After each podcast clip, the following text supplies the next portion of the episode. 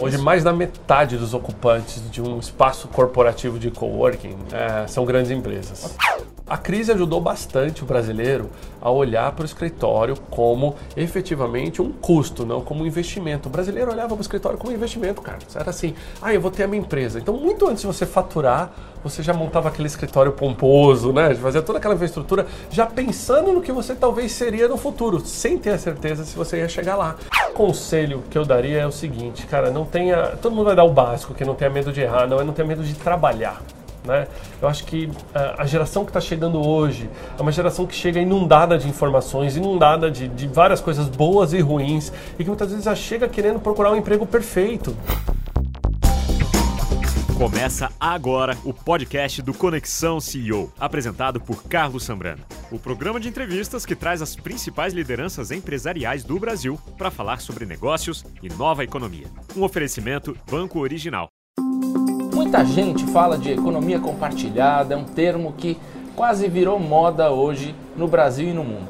E eu vou conversar aqui nos estúdios da B3, no Conexão CEO, com o Thiago Alves, que é CEO da Regos, uma empresa que praticamente inventou esse segmento, uma empresa que trabalha há 30 anos com escritórios compartilhados. E a gente vai conversar muito hoje sobre esse mercado, para onde vai, qual é o futuro da empresa e mais detalhes do que vai acontecer com a companhia no país. Uma companhia que tem mais de 70 unidades aqui no Brasil e um faturamento superior a 500 milhões de reais.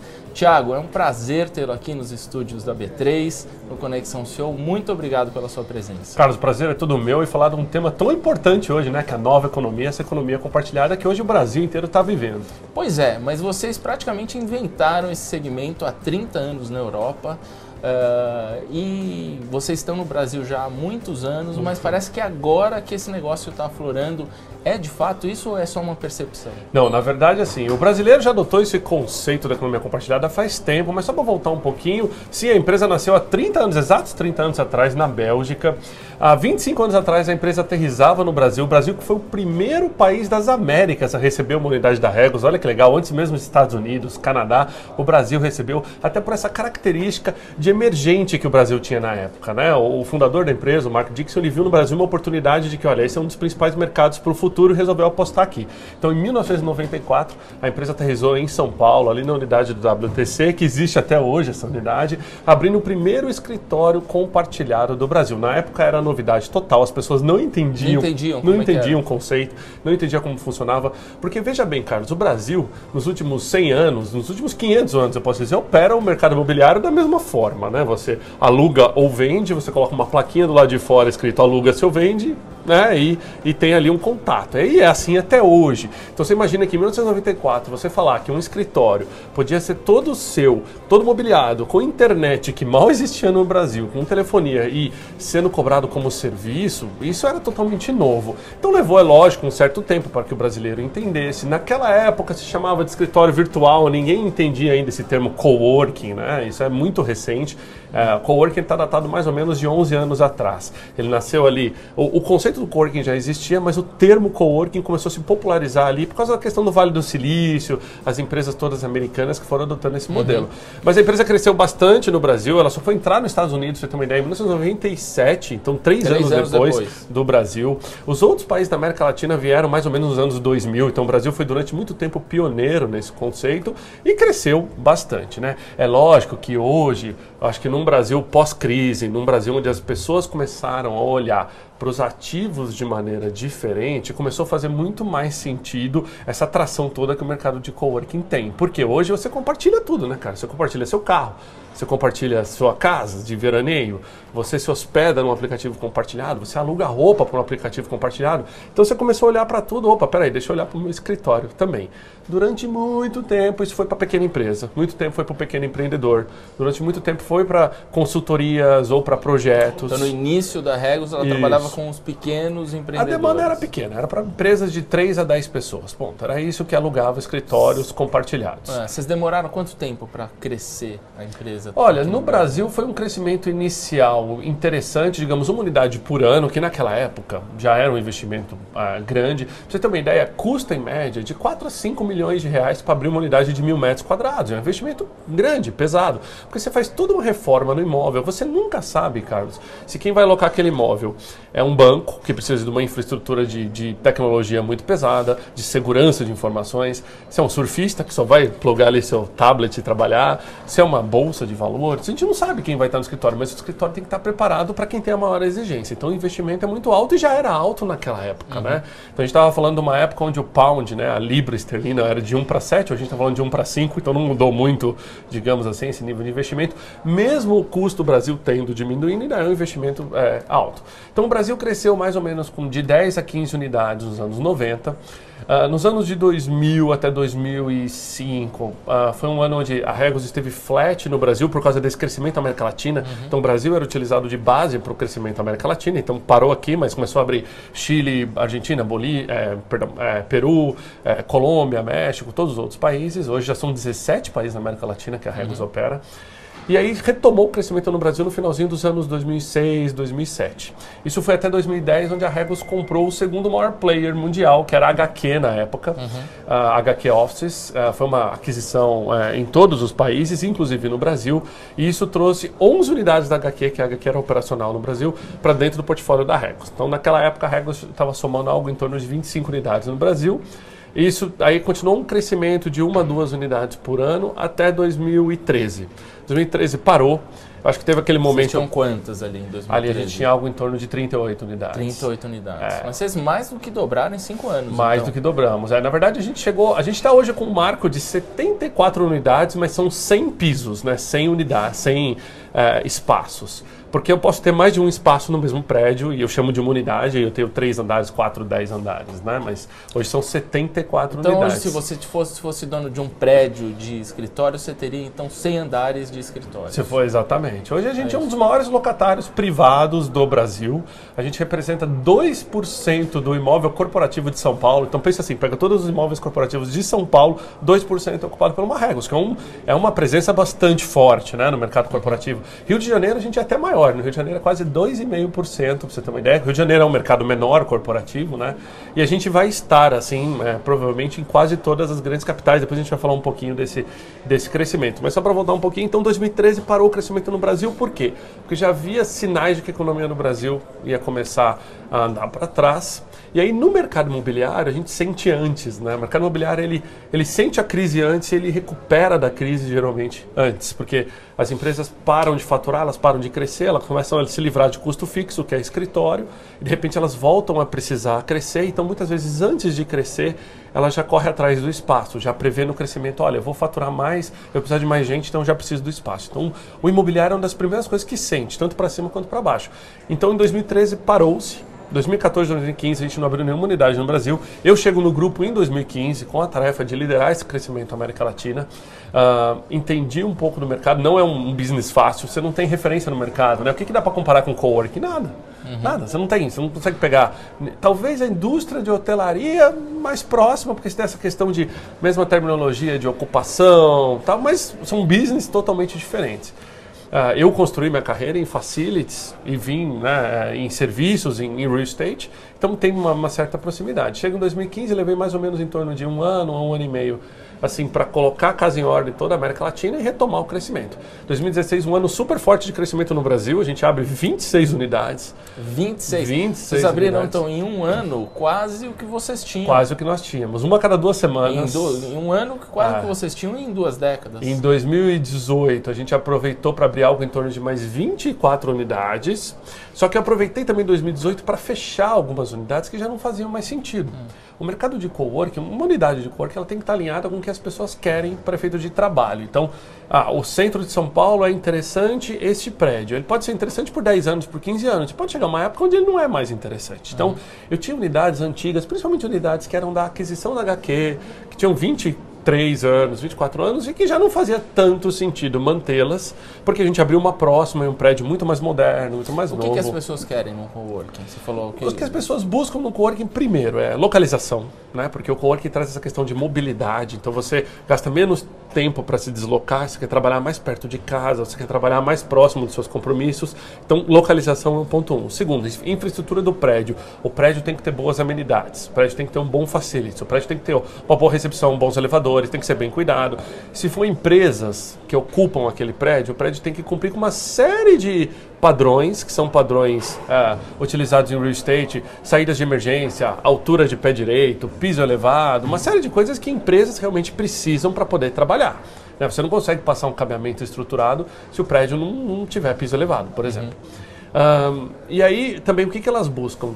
Quando pensa, as empresas que estão em volta, as âncoras. Então, quem trabalha na Paulista, por exemplo, tem um viés de tecnologia ou bancário ou advocacia, porque basicamente a Paulista gira em torno desse mercado. Quando a gente fala de tecnologia, empresas mais blue uh, uh, print, digamos assim, vai Faria Lima. Mercado financeiro, Faria, Faria Lima. Lima.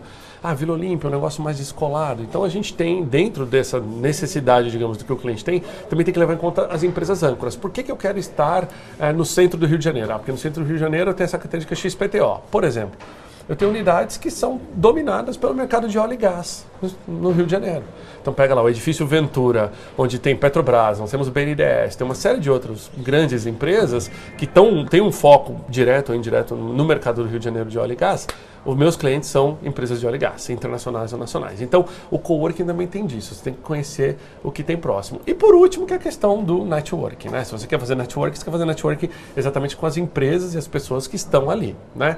Uh, então, por isso que é importante você levar em consideração tudo isso. Você falou que no começo é, era muito voltado para pequenos empreendedores, empresas menores que buscavam o coworking. O que, que mudou? Mudou hoje empresas grandes? Mudou. Hoje mais da metade dos ocupantes de um espaço corporativo de coworking é, são grandes empresas. Mas por quê? Elas venderam os imóveis é, que elas houve estavam? Houve uma mudança grande que... de mindset, uma mudança grande de pensamento com relação ao ativo, ao uso do ativo. Bom, se as empresas estão repensando o uso de frota. Né? Por que, que eu vou ter frota se eu posso hoje locar o carro mais barato, com toda a manutenção? E o cara começou a olhar para o escritório. A crise ajudou bastante o brasileiro a olhar para o escritório como efetivamente um custo, não como um investimento. O brasileiro olhava para o escritório como um investimento, Carlos. Era assim, ah, eu vou ter a minha empresa. Então, muito antes de você faturar, você já montava aquele escritório pomposo, né? Fazia toda aquela infraestrutura, já pensando no que você talvez seria no futuro, sem ter a certeza se você ia chegar lá. E o investimento imobiliário é um investimento caro, é um investimento de alto risco, é um investimento de longo prazo, porque os contratos de aluguéis no Brasil são de 3, 5 anos de praxe, além do inquilinato dizem 3 anos. Então você fica um pouco travado quando o assunto é, é esse mercado imobiliário. Então as grandes empresas pensaram, pô, crise, precisei reduzir custo, precisei reduzir headcount, precisei reduzir quantidade de funcionários conheci o mercado de coworking, vi que aqui eu posso pagar por cabeça, vi que aqui eu posso contratar pelo tempo que eu preciso, vi que aqui eu não preciso investir. Ó, então começou a ter uma série de nem, nem recepcionista. É, começou a ter uma série de benefícios que aqui não tinha. Tudo bem, passou a crise, a empresa voltou a crescer, ela falou, opa, não, esse mercado, esse modelo aqui é mais antigo. Eu quero ficar aqui. Então hoje eu monto espaços já pensando que metade daquele espaço vai ser ocupado por grandes que empresas. empresas grandes, por exemplo. Olha, a gente por... tem, por exemplo, um, assim, alguns nomes né, de, de, grandes empresas. Você tem desde empresas como LinkedIn, como empresas como Google, como grandes bancos, por exemplo. Eu trabalho com todos os bancos do Brasil, todos. Não preciso nem citar um nome porque são todos. Por exemplo, por que, que banco é um grande cliente nosso? Porque banco precisa de escritório com toda a infraestrutura e garantia de segurança, tanto de informações quanto física. Então precisa ter bom controle de acesso, por isso que é importante para ele. É, muitas vezes ele está num coworking, mas ele tem que estar num espaço privativo no coworking, ou seja, ele usufrui da vantagem financeira de não ter que investir, ele usufrui do prazo flexível, mas ele não vai ter, por exemplo, funcionários do banco fazendo networking com outras empresas, porque não é o viés do banco. A mesma coisa com grandes empresas de consultoria. Tem grandes empresas que são clientes nossos como IBM, como Accenture, ou seja, eu acho que hoje, para você ter uma ideia, dentro da lista das Fortune 1000 americanas, a gente deve trabalhar com 85% dessa lista em algum lugar do mundo e aqui no Brasil, provavelmente das 500 maiores empresas do Brasil, deve trabalhar com 60% Metade delas. de quantos clientes hoje você tem aqui São no Brasil? 32 mil clientes. Ah. Clientes PJ, né? Pessoa hum, jurídica, pessoa empresas. E algo em, um número equivalente de pessoa física, ou seja, de clientes pessoa física da Regos. É aquele cara que é o um empreendedor sozinho e que tem que teve lá um escritório, ou que compra é, X horas de sala de reunião, ou que ele tem só um endereço virtual. Mas desses 30 mil, quantos são grandes? Metade. Metade? Metade. 15 a 16 mil. Aí, assim, eu tenho empresas grandes no Brasil, empresas nacionais grandes, eu tenho empresas internacionais, porque durante muito tempo, Carlos, isso é interessante também, é, a Regos foi o embrião dessas empresas internacionais que vieram para o Brasil.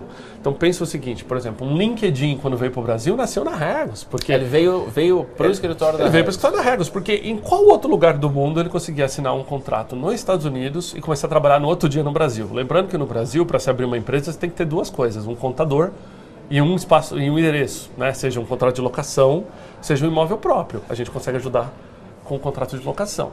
Então, muito. Eu te diria que 90%. Que empresas, por exemplo, que ah, vieram? Você falou LinkedIn. Facebook, Google, LinkedIn, GoPro, Twitter, Pinterest. Ah, posso te dar um Todas essas, empre... Todas Todas, essas empresas. empresas, então vieram, para, vieram o Brasil, Brasil no começo com utilizando escritório. escritórios da Regos. Isso é muito comum, é muito comum. Até hoje temos Uber. Uber foi um grande caso desse também.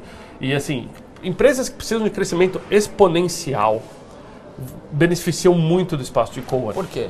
Porque ela cresce rápido, ela precisa do espaço agora. Então, assim, olha, ela não tem tempo de se planejar. Eu preciso contratar 50 pessoas em Salvador amanhã. Eu preciso de um espaço para 50 pessoas pronto para trabalhar. Eu chego e ponho 50 pessoas. Mas você tem esse espaço? Não tem que tá- não tem que estar vazio esse espaço? Esse espaço tem que ter, mas a gente sempre se planeja com a ocupação de forma que eu tenha no mínimo 15% de buffer. Ou seja, eu tenho um pulmão que é 15% da ocupação que tem que estar disponível exatamente porque o meu cliente precisa crescer. Se chegar no momento que esse 15% começa a ser comida, é o momento que eu tenho que crescer. Aí você tem que. Aí você monta É, outra unidade, outra unidade. dentro do mesmo prédio. Dentro do mesmo prédio. Por exemplo, é muito, eu estou expandindo agora. Enquanto a gente fala, eu estou em obra em Fortaleza, Recife, Vitória, Brasília e Campinas em expansão no próprio prédio por, por essa questão da ocupação. Né? Então, a gente tem algumas métricas internas, uma delas é essa. Então, chegou no momento onde eu percebi que um cliente X está em crescimento exponencial, eu procuro aquele cliente e pergunto para ele quais os planos de crescimento, XPTO, pra, até para eu saber né? e poder me, me, me, me programar. Então a gente teve agora um caso recente assim de uma grande empresa indiana que está investindo em hotéis é, no Brasil que está crescendo de maneira exponencial e que tem contato com nossos escritórios também. Ah, eu acho que todas as grandes que tiveram de aplicativo de transporte nos últimos cinco anos, o brasileiro viu isso, né? Porque pôde usar, viu o crescimento dessas grandes, passaram também para os escritórios compartilhados. E uma coisa interessante, cara, é o seguinte: o escritório compartilhado é embrionário. A empresa vem, utiliza do benefício e vai chegar num momento onde financeiramente ela tem, digamos assim, a alternativa de ir para o espaço próprio se ela quiser. Só que aí ela vai fazer a seguinte conta: o que, que eu quero fazer? Ir para o espaço próprio, ter que administrar um escritório, investir, fazer tudo isso? Ou eu quero ficar no coworking e usufruir dos benefícios, benefícios de toda a flexibilidade, mas não necessariamente eu vou ter o mesmo ganho financeiro. Essa conta, o break-even dessa conta é entre 150 e 250 pessoas. Então, quando um cliente chega nesse número de funcionários, dentro do espaço de coworking, no mesmo espaço, é a hora que ele começa a fazer essa Pra- conta. E é melhor aí ele ter o escritório dele. Não, aí é uma questão de estratégia. Mas aí vale a, equivale a você estar no É, Por coworking. exemplo, eu tenho uma- um, um grande cliente de, de telecomunicações que tem mais de 300 pessoas com a gente e ele não quer abrir mão de estar no espaço coworking. Por quê? Porque, na verdade, essas pessoas dele é um contrato com outro cliente dele, ao qual ele tem que cumprir ali três anos. Então, para ele investir no, imóvel próprio por só três anos e fazer eh, essa conta se fechar em três anos não faz muito Aí sentido. é, é gasto de energia também, porque você tem que é, Não, tudo, é. administrar um, um- pagar condomínio, pagar Olha, gasto de ah, energia, é, luz, água, manutenção, manutenção, limpeza, é. seguro, facilities, gerenciar.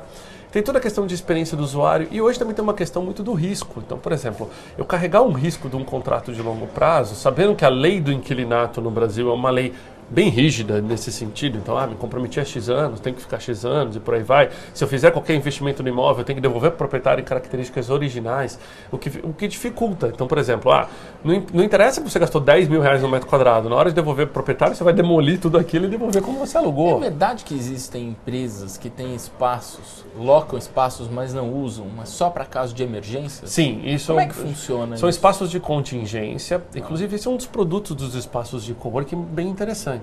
Ah, o que, que é isso? Por exemplo, uma empresa que está aqui listada na Bolsa, hoje temos um bom exemplo aqui, que é a Bolsa de Fundo, e a empresa precisa ter uma contingência de, da, da sua operação. Tudo bem, ela tem a contingência de TI, ela tem servidores replicados na internet, mas o que, que acontece se o prédio onde ela opera pega fogo? Não precisa nem pegar fogo, vamos ser drástico. O que acontece se a rua é interditada e os funcionários não conseguem chegar para trabalhar? Você vai colocar todo mundo de home office? Tudo bem que o trabalho flexível hoje é um grande componente e vem ajudando muito. Mas quando a gente fala de home office, a gente não pensa na questão de, de segurança de informação e de estrutura na casa dos funcionários. Nem todo mundo tem em casa a mesma estrutura para trabalhar que você tem na empresa. Então hoje começou a ter um viés muito de se ter contingência de espaço. Espaço onde eu pago um valor mínimo e eu vou pagar o valor cheio se eu utilizar, e aquele valor mínimo se eu não utilizar. Eu vendo, por exemplo, esse serviço na nuvem. Olha, eu tenho X% de espaços na nuvem e eu vendo para meus clientes. Se você precisar sentar mil pessoas em São Paulo, eu te sento, você me avisa com 24 horas de antecedência. Aí você consegue fazer essa gestão? E eu consigo fazer essa gestão. Então, quem compra muito desse produto? Banco, é, empresas que operam na bolsa, porque hoje um dos índices que, que a B3 analisa, né, que todos os analistas aqui olham, é essa questão de contingência de operações. Né? Então, tem vários nomes. Tem gente que chama de workplace recovery, tem gente que chama de contingência de escritório, escritório na nuvem. Eu acho que o mercado está inundado aí com termos diferentes. Mas é, realmente é uma, uma oportunidade. Agora, pensa o seguinte. Se você não utilizar isso em coworking, digamos que você é uma grande empresa, você resolve ter um espaço só de contingência. É um espaço vazio que você está pagando por ele e você não está utilizando. Então, mas existe, existe, tem empresas que gostam de fazer isso por ter uma questão de imagem, olha, para mostrar muitas vezes a infraestrutura e tal.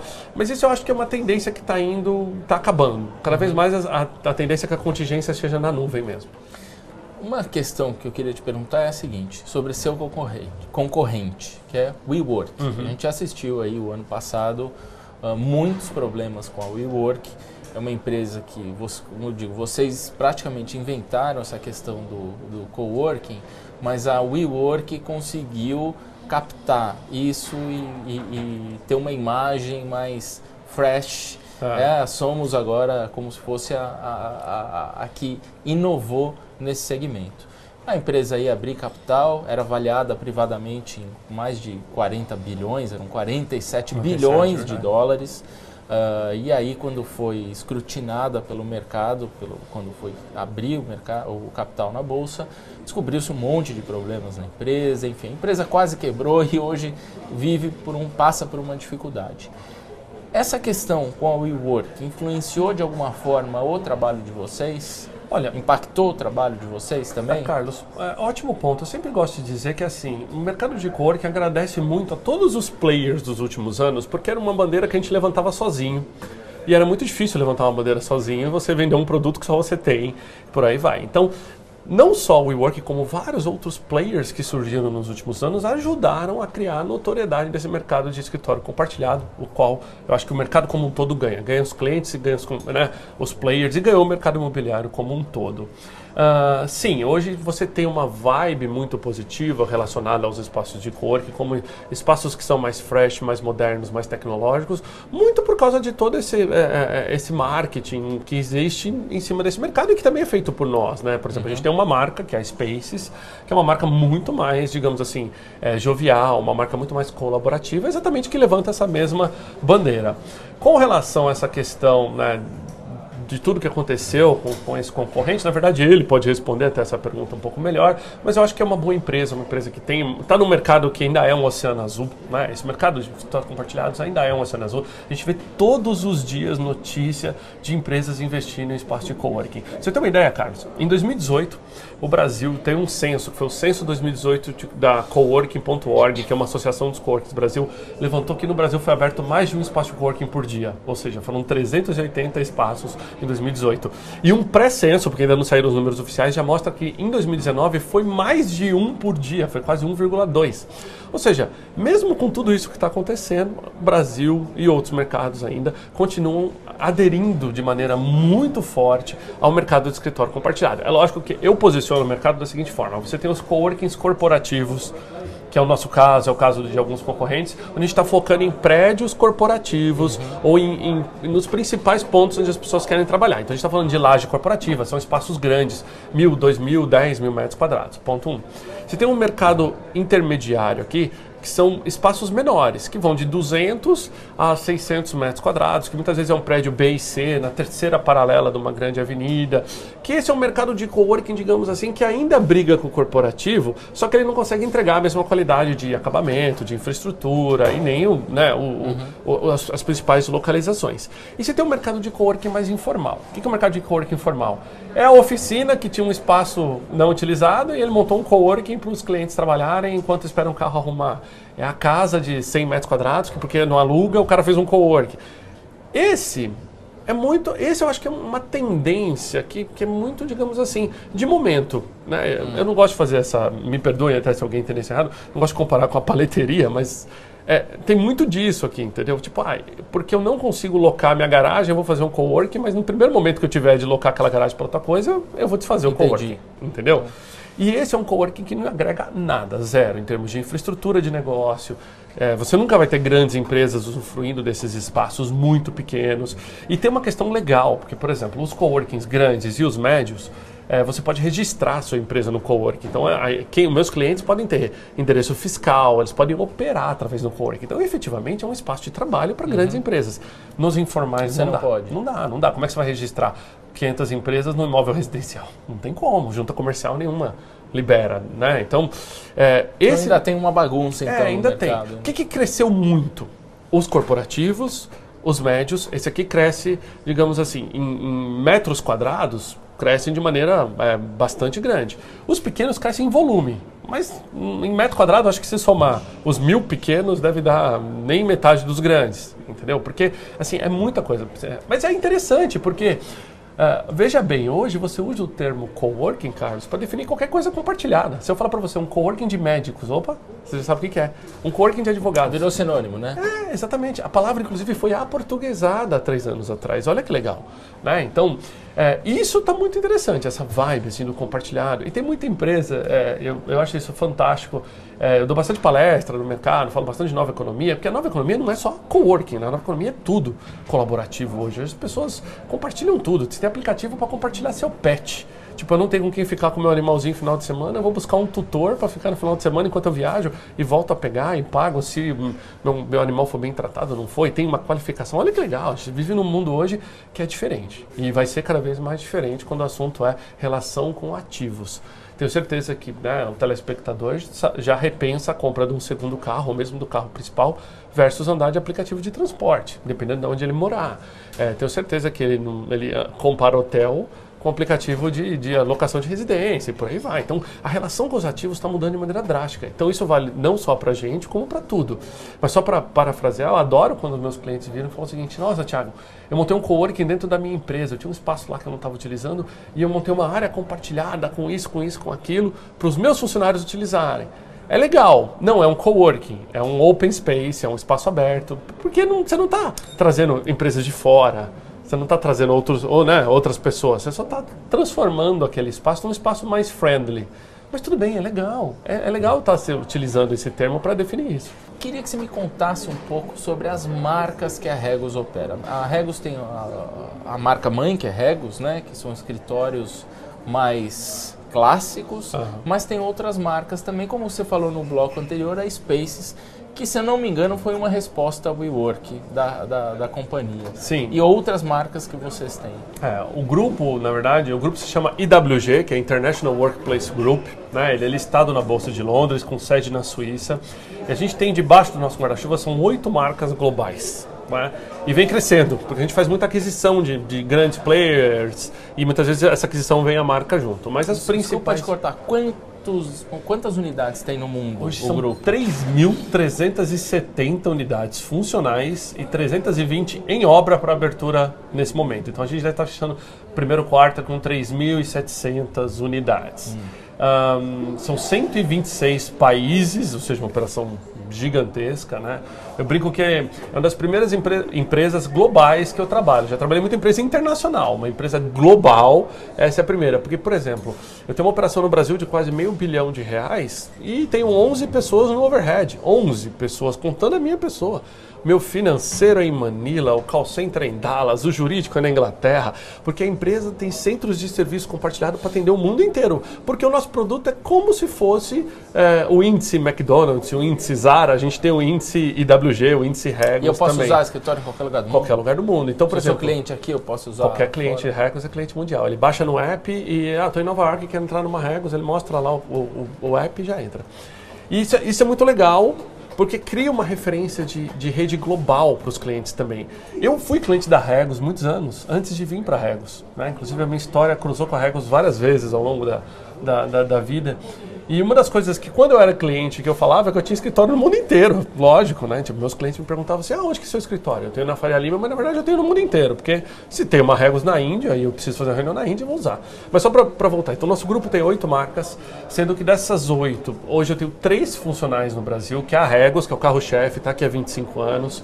E a gente tem a Spaces, que foi uma marca adquirida pela Regos em 2014. Ela foi comprada, mas ela foi fundada em 2010 na Holanda, mais ou menos na mesma época que grandes players apareceram no mercado também. E que é uma, é digamos que assim, é um- são espaços com espírito colaborativo para aqueles empreendedores e para aquelas empresas que buscam ir além de uma experiência só de escritório É compartilhado. mais para startup? Também, também não, mas também tem grandes empresas. Mas é quem busca ir além. Vou te dar alguns exemplos práticos. O que é um escritório mais colaborativo? Por exemplo, é você ter todas, todas as paredes de todos os escritórios, de todos os clientes de vidro.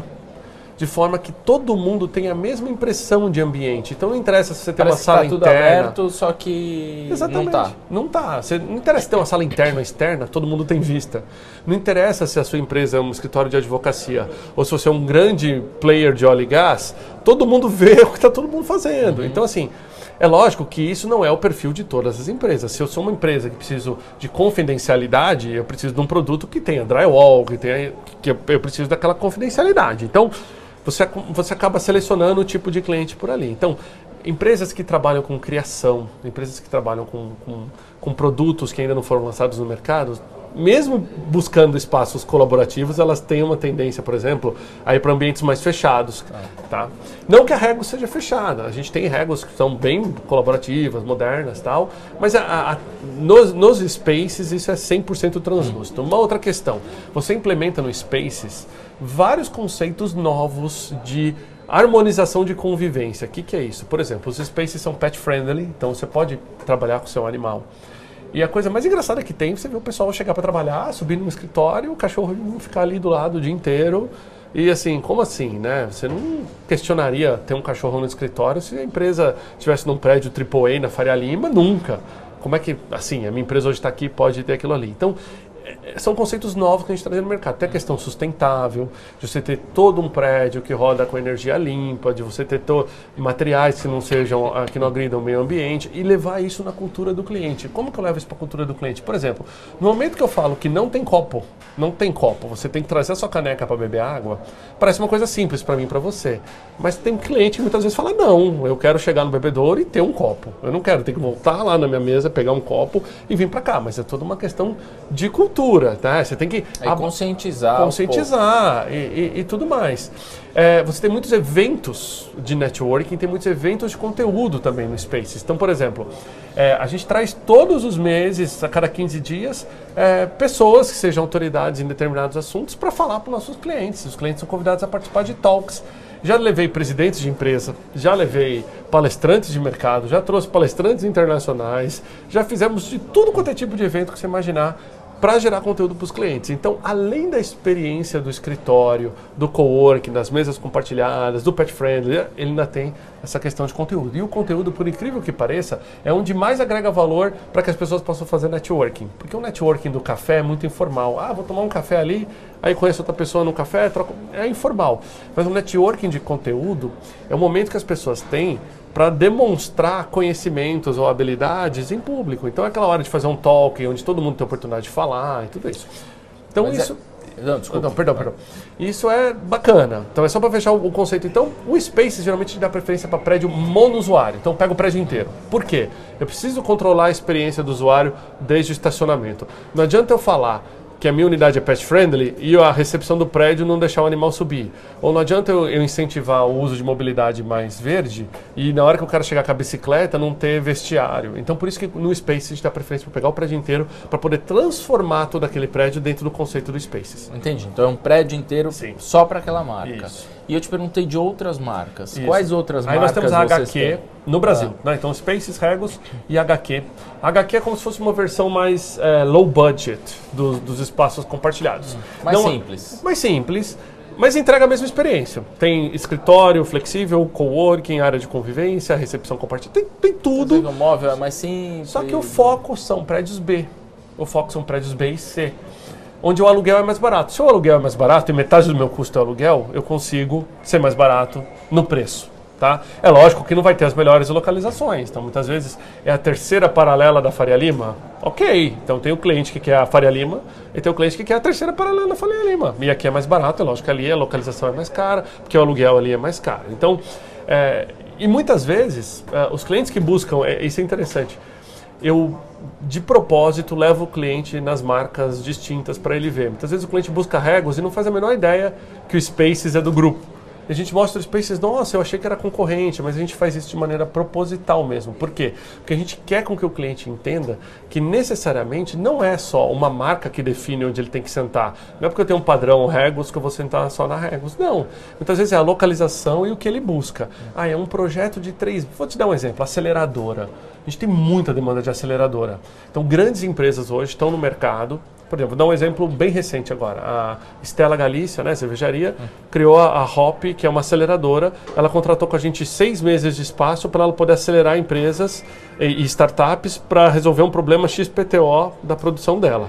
Então ela não queria fazer isso lá na fábrica, ela queria fazer isso na região da Vila Madalena, contratou espaço com a gente, fez isso, acelerou as empresas, fez o projeto, deu certo, acabou. tá- Então assim, é, é uma demanda pontual, por tempo pontual, onde ela, mesmo não sendo um perfil de cliente Spaces, porque ele é uma indústria e o escritório deles Mas ela foi pra tá lá. indústria, foi para lá, fez esse projeto e voltou. Tá? Então as marcas jogam esse E jogo. vocês pensam em trazer outras marcas para o Brasil? Sim, na verdade no plano. essa? Qual é o perfil delas? No plano tem mais duas que a gente quer trazer. Ah, ano passado a gente chegou a assinar uma unidade já eh, dessa nova marca que é a Signature. A Signature é como se fosse o que há de melhor nos escritórios flexíveis do mundo. É focado nos prédios que sejam landmarks, que sejam referência na, na cidade e vão entregar a melhor experiência com a melhor tecnologia. Então, escritórios com o que há de melhor de tecnologia de acesso, de controle de acesso, mesa inteligente, telefonia VoIP, internet de altíssima velocidade, fibra chegando até a mesa. Ou seja, isso entrega a melhor experiência. Só que é um produto bem mais premium. Né? Quanto mais caro que o Ah, isso vai variar de acordo com o aluguel, mas eu chutaria algo em torno de 30% a 35% mais caro que uma Regos tradicional. Por que, que a gente ainda não abriu? Porque a gente está sentindo mais ou menos um movimento do mercado hoje em termos de para onde que a economia vai estar avançando e quais são os tipos de ocupantes. Está mudando muito, Carlos, os ocupantes dos prédios. Vou te dar um exemplo. Se você for aqui em São Paulo, na região da Vila Olímpia, na São Paulo Corporate Towers, aquelas duas grandes torres, que eu acho que foi a última entrega grande ali daquela região, elas estão hoje 100% ocupadas. Só que ela foi ocupada num momento que a gente chama de flight to quality, que era um momento onde os prédios estavam vazios, abertos no meio da crise ali em 2015, onde baixou-se o preço, de aluguel para trazer ocupante. Agora, voltando o mercado imobiliário, ainda mais agora que a taxa Selic baixa, acho que todo mundo sabe que o mercado imobiliário passa a ser uma, uma, ter uma ótima atratividade de investimento e tudo mais. Com certeza, aquele empreendimento vai voltar a cobrar o que, o que foi planejado naquele empreendimento. Então, vai mudar muito a característica de ocupação das empresas ali. Então eu preciso ter certeza, antes de abrir uma unidade de um signature ali, por exemplo, quais são as empresas que ficam ali. Tá? Então, por isso que a gente, a gente assinou a nossa primeira unidade do signature, ainda não abrimos, tá, tá Vai, vai, ficar, vai ser aonde? essa ela unidade? vai ser no Jardins. Você não pode ainda falar o- não, ainda o infelizmente prédio. não. Mas já não é no Jardins. Mas já tem clientes já assinados? A gente já tem alguns clientes de fora que já tem data para entrar. Porque o que acontece? O Signature é muito exclusivo. Né? Então, Signature é para quem busca o que há de melhor. Então, é lógico que a gente vai focar onde? Em, em bancos de investimento, em private, é, é, private equities, ah, tecnologia, etc, etc. Né? Grandes escritórios de advocacia. Porque a gente realmente vai, nessa marca, entrega a melhor experiência e ela tem seu preço. E uma outra marca que também a gente é, quer trazer para o Brasil, que é uma marca que é como se fosse uh, um Spaces versão também mais simples. Mais simples, tá. tá? Qual que seria? Chama Base Point. Base Point. Base Point é uma marca que a gente adquiriu na Inglaterra.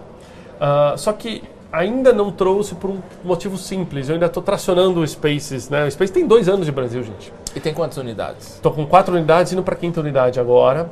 Uh, a minha ideia, por exemplo, ao longo desse ano, a gente vai falar um pouquinho de métodos para esse ano, mas uh, ao longo desse ano a ideia é levar o Spaces para as principais capitais do Brasil, onde tem uma Regos, tem Spaces também. Então, assim, o trabalho de tracionar duas marcas não é fácil, que tem o mesmo produto, digamos assim.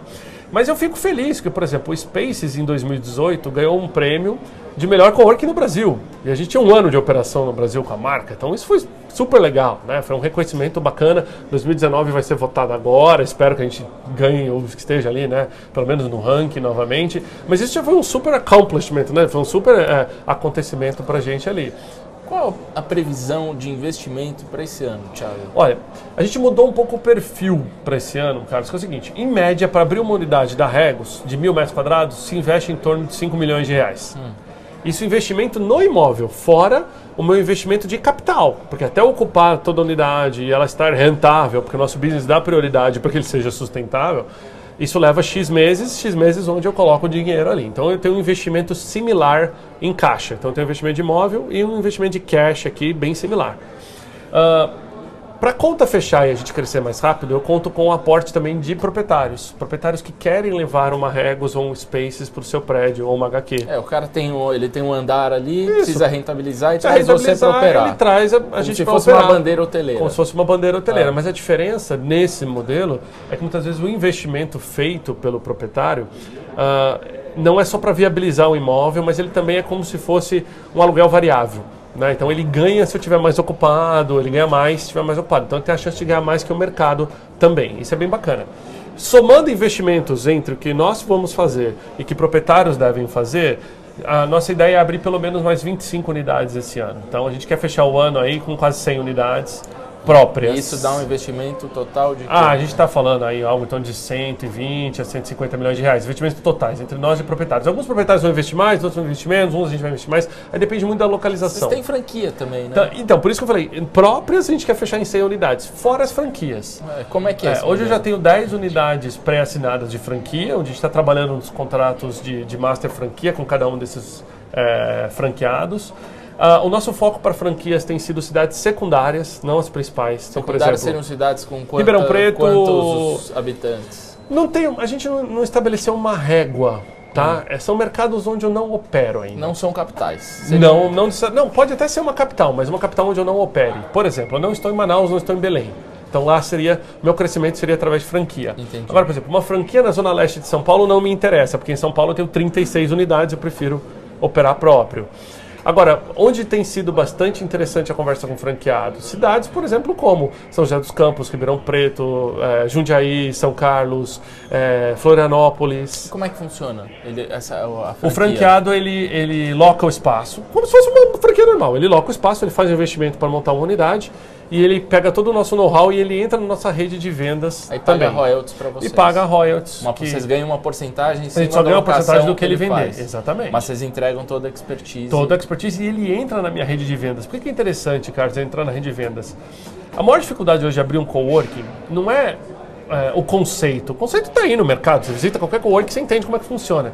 O difícil é você manter aquilo cheio. Para manter aquilo cheio, depende de uma rede de vendas nacional e internacional. E aí é onde o nome Regos e o nome Spaces pesa bastante. Hoje eu vendo qualquer escritório no mundo através do Brasil. E qualquer um do mundo vende o Brasil. Então a coisa mais comum que tem é, por exemplo, baixar aqui, sei lá, 10, 15, 20 é, pessoas de fora dizendo, olha, eu vim fazer, eu, eu tenho um escritório, eu aluguei, eu sou indiano e e eu fechei o contrato na Índia, a gente já puxa no sistema, ah, ok, seu escritório é tal. Então a gente recebe muita demanda de fora. Entendi. E esse franqueado vai receber essa demanda também. Esse franqueado, é, é, esse modelo nessas cidades secundárias, como você disse, é, foi inaugurado quando? É, isso ah. pegou já? De que, como é que está? A gente esse... anunciou para o mercado no começo do ano passado, a gente levou um tempo até cumprir com toda a documentação da Associação Brasileira de Franchise e tal. A gente fez a feira da BF, foi a primeira vez. A gente era a franquia mais cara da feira. Então tem aquela questão de, de, se posicionar também. Mas não é que a minha franquia é cara. A franquia da Regos, na verdade, não tem custo Regos. É que o investimento no imóvel é alto. Uhum. Porque a grande maioria dos imóveis no Brasil, e é uma característica do imóvel, do, do imobiliário brasileiro, ele é entregue no que a gente chama de é, core shell, ou seja, ele está na casca. Ele não tem ele tem piso, forro e luminária, então, mas ele não tem mais a, nada. A franquia, o franqueado precisa ter esses 5 milhões para investir. Ele precisa investir, exatamente. Se ele não tiver, ele precisa pelo menos ter aonde acessar esses recursos. Paga um Olha, a média esse? de payback de cash é em torno de 24 meses, né? E o projeto como um todo é feito para 10 anos. Então, quem compra uma franquia da Regos pensando em retorno de 4 anos está comprando errado. Né? Todo o retorno da franquia. Demora. Onde é, é um projeto de 10 anos. Ele vai ganhar dinheiro ao longo dos 10 anos, tem altas e baixas. Ele vai ganhar bastante dinheiro quando o mercado está crescendo e quando o mercado está caindo. Por incrível que pareça, ninguém sabe, mas o mercado de coworking, se a economia está crescendo a gente ajuda empresas a crescerem, a gente cresce junto. E se a economia também tem um downturn, né? se a economia tem uma queda repentina, o mercado de coworking é porque, cresce também. porque as empresas largam, como você disse, o imóvel fixo e vão para um Exatamente. Flexível. Então, assim... E é mais barato para vocês comprarem na crise É também, né? totalmente, exatamente. Como é que está, aliás, esse, essa questão agora? É, o mercado imobiliário ele tem melhorado em São Paulo, ele ainda sofre no Rio de Janeiro. Eu diria que os preços de aluguel no Rio de Janeiro estão congelados nos últimos 3, 4 anos. Ainda tem muita vacância. Rio de Janeiro ainda tem 30 e poucos por cento de vacância imobiliária corporativa, é muito alto. São Paulo vem caindo. Né? São Paulo a gente estava 24, 22, estamos com 17. Né? E regiões como Faria Lima já está abaixo dos 10. Então isso sobe o valor do aluguel, consequentemente uh, fecha um pouco da janela imobiliária. Por isso que eu cresci tanto também em 2014, 15, 16, 17, 18. Tá mais barato comprar Não, também, e não tinha imóvel. Não tinha imóvel. Eu cresço se tiver imóvel. Se não tem imóvel, eu não cresço. Né? Eu não consigo inventar um imóvel. Dá para fazer build to suit? Dá, mas build to suit para mim é no Spaces, onde eu tenho o prédio inteiro. Regras eu preciso de laje corporativa, em prédio corporativo. Então, quando não tinha, por exemplo, não tinha como crescer. Aí, quando abriu essa janela imobiliária, a gente colocou algumas regras de maneira estratégica. Mas hoje o mercado imobiliário está melhorando. Vai ser um. Uh, eu acho que boa parte dos investimentos esse ano estão migrando para o mercado imobiliário. Como vocês têm visto, com a questão da taxa Selic mais baixa, muito dinheiro vindo para cá. Agora, São Paulo e Rio de Janeiro vão sofrer com entregas. Se a economia crescer de 2 a 3% ao ano, a gente vai ficar sem imóvel. A gente vai ficar sem imóvel. Por quê? O que, que tem de nova entrega? Carlos, pensa, você anda na Marginal Pinheiros, o que, que você vê de prédio sendo construído? Mais nada. Você conta nos dedos a quantidade de entrega que está acontecendo. Então vai faltar imóvel. Vai faltar Se imóvel. o Brasil crescer. Se o Brasil crescer, vai faltar imóvel. Aí, talvez. O preço vai subir. O preço vai subir repentinamente 20, 30% ao ano. Uma coisa que eu queria te perguntar é a seguinte: você, muitas empresas hoje olham para startups e compram startups porque não tem, enfim, são algumas startups menores conseguem inovar, é. trazer uh, novidade, são mais ágeis do, do que as grandes empresas. Vocês estão de olho nesse mercado? Vocês investiram em startups? Tem projetos nesse segmento? Sim, estamos, até porque a Regos foi uma startup há 30 anos atrás, Isso. do crescimento dela. Agora é uma gigante. Agora é uma gigante, mas a gente tem uma cultura muito de inovação, até porque a gente está em espaços de inovação, então a gente tem que ter essa cultura de inovação. Hum. E cada mercado olha para a inovação de uma maneira diferente. Eu tenho uma área central na Inglaterra que está mapeando tudo que está acontecendo. Inclusive, eu estou indo essa semana para lá para entender boa parte dessas tendências para os próximos 10 anos e o que está acontecendo em 2020, que é bem legal. Mas eu também tenho autonomia de olhar cada um dos mercados. E em 2019 aconteceu algo bem interessante, que aqui no Brasil a gente conheceu uma startup que era uma ideia, que era Box Office, que são escritórios autônomos em shoppings que você reserva igual um patinete. Você entra, escaneia o QR Code, entra, faz meia hora de reunião, tem uma TV, tem ar-condicionado, tem Wi-Fi e acabou seu horário. Tem é 3 um, metros é uma, quadrados e meio. uma caixa. Exatamente. É uma caixa, cabe em quatro pessoas mas, de maneira confortável. Mas com Wi-Fi, com... Com tudo. Com, e você reserva pelo aplicativo, terminou seu tempo, você tem a opção de estender, ou você sai, apaga todas as luzes. E ele pode ser utilizado por quem? Para quem precisa fazer uma ligação telefônica com privacidade, para quem está fazendo uma aula de inglês, para alguém que está passando com um psicólogo, para um pai que está com as crianças e quer deixar as crianças, sei lá, assistindo um serviço de streaming enquanto ele está ali trabalhando. Assim, um uso infinito de possibilidades. A gente viu essa startup como uma ideia. Uh, eu estava numa rodada de negócios, até, exatamente para conhecer o que estava vindo aí do mercado. Os fundadores me contaram a ideia. Eu falei: opa, quando vocês tiverem um protótipo, me busca. Eles montaram o primeiro protótipo foi, digamos assim, a gente fechou logo de cara no primeiro protótipo, e aí veio a Box Office Regos, que é a Box Office é a startup, né? Eles levam o nosso branding É ali da as duas Na verdade, eles têm o nosso branding. Né? É, A empresa Box Office é autônoma, ela é uma startup, mas ela tem o nosso apoio, né? E, e ela recebeu agora uma rodada de investimento bastante interessante e já vem crescendo de maneira exponencial. Está espalhada em quantos? Olha, ela começou em abril, em maio do ano passado, perdão, com uma unidade, atingiu 10 unidades em agosto, foram mais de 35 já em dezembro, só que já tem 100 encomendadas, ou seja, Isso instalado em shopping? shopping centers e grandes prédios comerciais. Então imagina, se você for hoje, sei lá, vamos pegar um shopping qualquer aqui. Se for ali no WTC, não WTC não, shopping, perdão, no Shopping D&D, você vai achar um box office. Se for no pátio Cidade Paulista, ah, você vai descer, você vai encontrar um box office. Então isso está sendo bem E legal. quem é cliente Regos pode Pode, usar? o cliente da Regos tem um voucher que ele pode usar a primeira meia hora grátis, então é super bacana, porque se ele está on the go, ele consegue né, utilizar ali na mobilidade. E quem não for cliente Regos, mas conhecer o box office e quer estender a, a experiência de mercado flexível, de ambientes flexíveis na Regos, a gente acaba oferecendo aí um tryout bem bacana. Então tem sido interessante. Ah, bastante eh, demanda de PR, bastante gente postando, né? Hoje o mundo é digital, é sobre postar, é sobre compartilhar. Aliás, deixa eu te perguntar, falando sobre postar, compartilhar, você virou meio que um CEO influenciador, você usa muito as redes sociais, o Instagram, você posta muito. É, o que, quais são as vantagens, quais são as desvantagens?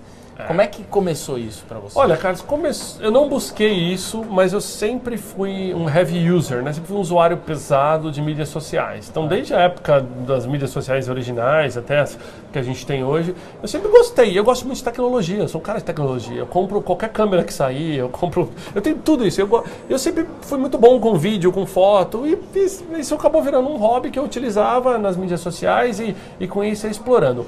No LinkedIn, por um acaso, eu sou um dos primeiros usuários do LinkedIn no Brasil, então eu, eu não lembro que eles não têm mais esse ranking, mas no passado eles davam um ranking que eu era 1% dos primeiros early adopters do LinkedIn no mundo. Isso é muito legal. Então eu criei uma base no LinkedIn forte, não só de seguidores, mas de conexões. E eu utilizo muito das ferramentas para postar sobre o mercado de escritórios flexíveis. Mas eu tento postar não naquela maneira chata de tipo, olha, notícia A, notícia B, isso, aquilo. Não, eu muitas vezes pego o celular, gravo, entrevisto um cliente, já pego, subo, ou mostro aqui, olha pessoal, olha que está vindo aqui e tal. Isso foi dando um viés de influenciador que eu não queria, mas acabou vindo junto. E tem vantagens e desvantagens, né? Vantagem é lógico, a exposição. A vantagem é você tá a chance de botar é, você na cara com o cliente. São poucas empresas que utilizam, digamos, seu executivo como é, como menino propaganda, né, se podemos dizer assim. Então, assim, se eu não posso aparecer, como é que eu vou recomendar meu produto? Ao contrário, eu recomendo meu produto, eu uso, tá aqui as vantagens. E também mostrar as desvantagens. Eu acho que aonde eu acertei foi aí. Foi saber mostrar as desvantagens. Olha, hoje eu tenho, por exemplo, um cliente que tem um problema, e vai acontecer, eu tenho 32 mil clientes, se eu tiver 99% de acerto, eu ainda tenho 320 clientes que vão ter um problema hoje e que vão reclamar. Não tem como, né? A gente pria por excelência, mas eu tenho que saber lidar com o problema. E sabe o que é engraçado? Esses clientes me encontram. Então eles vão me encontrar e vão reclamar. Só que eu tenho uma política que todos os dias eu limpo a caixa postal. Muitas vezes eu limpo a caixa postal da mídia social antes do meu e-mail para garantir que eu respondi todo mundo e que eu Seus enderecei todo mundo. procuram hoje nas mídias Me sociais. procuram, me procuram nas mídias sociais. E eu faço questão de atendê-los na mídia social, direcionar o tema, até porque eu sei que se ele ficar satisfeito, ele vai voltar e vai, vai, vai me indicar, né? E vai ser uma referência do nosso E para serviço. tua família, numa boa, essa exposição? No começo, no começo é lógico, né? Porque Tem- você acaba expondo adaptação. sua família também no, no meio É difícil dizer, Carlos, acho que você- deve passar pela mesma coisa também, assim, que chega num determinado momento que não tem ponto de volta, né? Não dá pra você falar, olha, hoje eu tenho o meu perfil pessoal e o meu perfil profissional. Você é uma pessoa só. Não existe mais. O, o Carlos, o Thiago é uma pessoa só. Sim, eu sou uma pessoa... senão você não vira, não é um genuíno, né? E, e sabe o que, que é engraçado? Eu não, enfrentei, eu não enfrentei nenhum tipo de discussão em casa. E olha que eu exponho muito meus filhos. Já levei meus filhos pra gravar, pra fazer brincadeira e tudo assim. Eu já enfrentei preconceito lá fora. Com o pessoal do Global, muitas vezes, mas não é um preconceito com razão disso, é porque não é uma cultura na Europa, a gente é empresa europeia. Não é uma, a cultura europeia, a mídia social é algo teu pessoal e empresa é empresa. Então, assim, o que eu faço hoje no Instagram, que é mostrar meu dia a dia ali, ficar ali em stories, olha pessoal, tá rolando isso, tá rolando aquilo, faço uma piadinha, vai e volta, isso não existe lá fora. Isso não existe. Tanto que eu sou, a gente tem um ranking global de mídias sociais, eu sou o número um de todas as mídias sociais da Regos. Eu, eu sou o, o usuário com maior engajamento. Pra você ter uma ideia, eu tenho mais engajamento que o próprio é, Então, perfil da Regos. Conta aí pra quem tá assistindo quais são os seus endereços, quem quiser te seguir. Não, é gente, só é- Thiago Alves no LinkedIn. Tiago Alves no LinkedIn você acha, dá, né? É só procurar por isso. Agora é só procurar por Tiago Olhês, sem H. Tiago Olhês, por quê? Cara, Tiago é um nome comum, né, cara? Então, É. quando começou a surgir mídia social, eu todo quanto é, imagina, Tiago Alves, tinha milhares. É. Eu falei, gente, preciso criar um nome único pra mim. Eu não sei porquê, eu criei lá Tiago Olhês. E como ninguém tem, toda a mídia social eu consigo registrar o mesmo nome. Então, É. todas que você for, Thiago Olhês, você tá Twitter, Instagram, Twitter. Facebook, LinkedIn, Thiago Olhês, você me acha. Isso é engraçado. Mas eu acabei adotando pra vida, né? Legal. Tiago, a gente está caminhando para o fim do programa e eu queria fazer algumas perguntas para você. Agora que a gente falou de Instagram, de, de influenciador, vida pessoal, eu queria fazer algumas perguntas Boa. mais pessoais para você. Queria uma resposta de bate-pronto. Muito bom. Quem é seu ídolo? Cara, meu ídolo é Ayrton Senna. Por quê? Ah, eu acho que mexeu muito comigo assisti-lo falecer na TV, na frente de todo mundo. Eu sempre gostei de corrida, sempre gostei de velocidade. Então eu acordava domingo para assistir o Ayrton Senna com meu pai. E acho que até hoje mexe comigo. Acho que uma das poucas coisas assim. Sou, é, gosto de muita coisa, então eu sou um cara que me emociona um pouco. Mas até hoje, falar ou assistir documentário do, do Ayrton Senna é coisas que, que mexem comigo. Não sei porquê. Qual característica você mais admira em uma pessoa? Cara, eu gosto muito de empatia. Gosto de pessoas que tenham empatia, assim. é. eu me lido... Eu, eu lido de maneira muito fácil com pessoas que eu sinto que estão buscando fazer o bem, que estão estão buscando mudar o, o meio ambiente em volta delas. E o que, que você mais detesta numa pessoa? Arrogância, cara. Não- assim, não me entenda mal, né? Eu acho que muita gente confunde, né, tipo, é, postura profissional com arrogância e tudo mais, mas eu tenho dificuldade para lidar com pessoas arrogantes. E olha que muitas vezes eu, eu já fui confundido com pessoas arrogantes, até porque eu sou muito alto, dois metros de altura, né? Sou sagitariano, chego tropeçando em tudo, batendo em tudo, assim, é normal, não, não tem como fugir disso, sou eu. Mas arrogância é uma das coisas difíceis de lidar. O que toca na sua caixa de som? Cara, playlist é o do mais variado possível. Eu escuto de tudo, mas geralmente é música é, hits do momento internacional. E o que, que não toca de jeito nenhum? Agora, uma coisa interessante é o que toca nas minhas caixas de som, porque eu sou um cara que tem um caixa de som em todos os cômodos da casa, tá? Da garagem à churrasqueira, onde você for tem caixa de som. E o que, que não toca? Que você não gosta? Cara, não sou muito fã, assim, MPB não, não sou. Não- assim, gosto de uma ou outra, assim, mas não é a minha preferência. Qual que é seu hobby? Cara, eu tenho vários. mas eu gosto de pra velocidade. gente quais são. Eu gosto de velocidade, então moto, pra você ter uma ideia, eu tenho duas em casa, né? O Papai Noel me deu uma moto agora no Natal, fiquei super feliz. O pessoal que seguir no Instagram, vocês vão ver, o Papai Noel, não sei vocês, você escreveu na sua cartinha, eu escrevi na minha, ganhei uma moto, né? Achei muito fantástico aquilo, meus filhos acreditaram. É, carro de corrida, drone, câmera, filmagem. Eu gosto de tecnologia e gosto de velocidade. Aí quando une os dois juntos, cara, puta, pra mim é. E Jeep? Jeep só não tem velocidade em Jeep, tá? Tem quebra, mas eu gosto também. Poder é? Cara, poder é influenciar o ambiente onde você está. É você ser visto não só como é, líder, mas como uma pessoa que brilha. Eu acho que eu, quando entro numa reunião, não me interessa se do lado de lá é o presidente da maior empresa do Brasil, se o cara é rico de berço, se não é, não interessa. Eu acho que se a pessoa muitas vezes ilumina o ambiente, para mim ela é muito mais poderosa do que as outras que estão ali. O que te faz levantar da, da cama todas as manhãs? Cara, hoje em dia é um aplicativo que monitora meu sono e fala a hora do trânsito e a hora que eu tenho que chegar lá. Não, brincando. Mas, cara, o que me faz levantar hoje em dia é tentar garantir, mudar um pouquinho do mundo. Eu estou chegando agora aos meus 40 anos, construí uma carreira, é, tenho meus filhos, uma família, muito feliz, tudo, mas eu quero deixar um legado, entendeu? Quero ter um propósito e deixar um legado. Então, acho que me acorda todo dia de manhã é isso. Liderar é? Bom, liderar, como eu falei, né? Para mim é, é, é, criar réplicas da sua boa vontade, tá? Então, assim, é ter empatia. Eu levanto várias bandeiras de várias causas sociais que muitas vezes sou visto como querendo fazer marketing em cima de causa social. Muitas vezes as pessoas esquecem o que está por trás, entendeu? Mas eu acho que quando você consegue criar pessoas que têm a mesma vontade que você de querer mudar o mundo, isso é muito legal. Para terminar, que conselho você daria para quem está começando a carreira e está te assistindo agora? Olha, primeiro conselho que eu daria é o seguinte, cara, não tenha. Todo mundo vai dar o básico, que não tenha medo de errar, não é não tenha medo de trabalhar. Né? Eu acho que uh, a geração que está chegando hoje é uma geração que chega inundada de informações, inundada de, de, várias coisas boas e ruins, e que muitas vezes já chega querendo procurar um emprego perfeito. E não é assim. A nossa geração foi moldada, foi moldada por emprego ruim, emprego bom, empresa boa, empresa ruim, e a gente chegou onde chegou e com a experiência que a gente tem por causa disso. Só que a, a, a nova geração tem visto que muita gente já está escolhendo onde trabalhar com 18 anos, com 16 anos, entendeu? Eu lembro que meu pai mandava fazer estágio. Olha, filho, 14 anos eu comecei a trabalhar. Você vai pegar dois metrôs e vai pegar um ônibus e vai, e vai, acabou. Aquilo era importante naquela época.